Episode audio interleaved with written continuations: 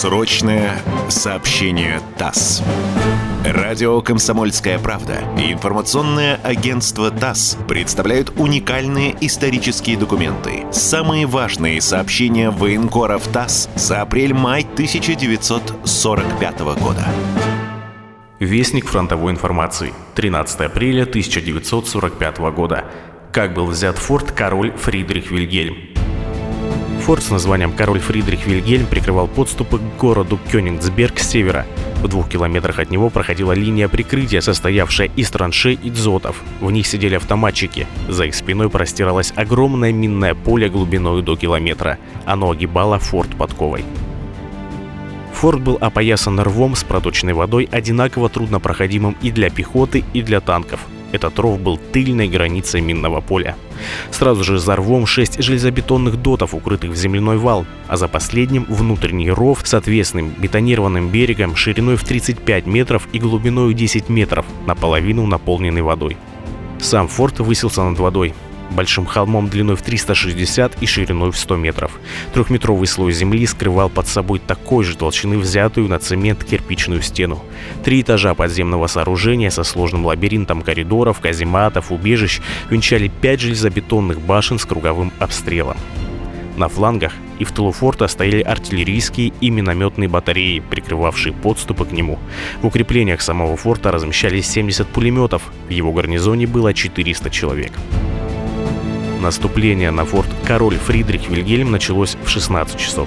Накануне этого дня одно наше подразделение проводило силовую разведку боем и заставило немцев просидеть в окопах больше суток. И вот теперь на уставшего противника обрушился решающий удар. Основная масса артиллерии била по траншеям боевого прикрытия форта. По амбразурам дотов открыли огонь орудия прямой наводки. Одновременно с этим форт был накрыт огнем мортир. Стрелковые роты старших лейтенантов Свирина и Чубаря сосредоточились на берегу заболоченного рва, форсировали его под прикрытием огня орудий прямой наводки и штурмом овладели двумя фронтальными дотами. Блокированный форт огрызался пулеметным огнем. Но сержант Шепелев обнаружил за земляным валом мертвое пространство и расположил там свое отделение. Сюда стали пробираться другие стрелки. Немцы спохватились и выкатили несколько пулеметов на верхние перекрытия форта. Но стрелять оттуда пулеметчикам не удалось. По оказавшимся на виду огневым точкам врага ударили оружие большой мощности.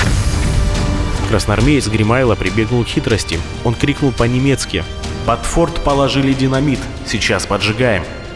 Прошла всего лишь минута, и ворота форта приоткрылись. Из них выбежали четыре солдата. Вслед им из форта ударили выстрелы. Трое беглецов упали убитыми, четвертому посчастливилось добежать до наших позиций. Перебежчика отослали обратно в форт с ультиматумом о немедленной сдаче. Огонь из форта временно прекратился.